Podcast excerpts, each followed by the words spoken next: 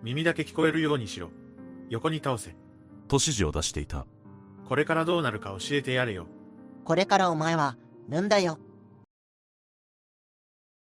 それから井出と中野は、野口さんを林に連れて行き強姦。戻ってくると、成美は笑いながら野口さんの体にタバコを押し付ける、根性焼き、押したり、井出らも殴ったりといった暴行が続けられた。お前はこれから起こることは何も見てないし、いないことにしろ。井出は、運転する少年にそう言った。これは、その後に起こる惨劇の前兆だった。野口さんを後部座席からトランクに移し、車は、中野が前日に掘った穴がある畑へと向かった。井出は実家に道具を取りに行く。もう一度、話がしたい。お前が悪いんじゃん。お前と話すことはない。その後、井出がスコップを持って車内に戻ってきた。井出と中野は、野口さんを抱えて闇の奥へ消えていった。ちょっとだけ埋めておいて。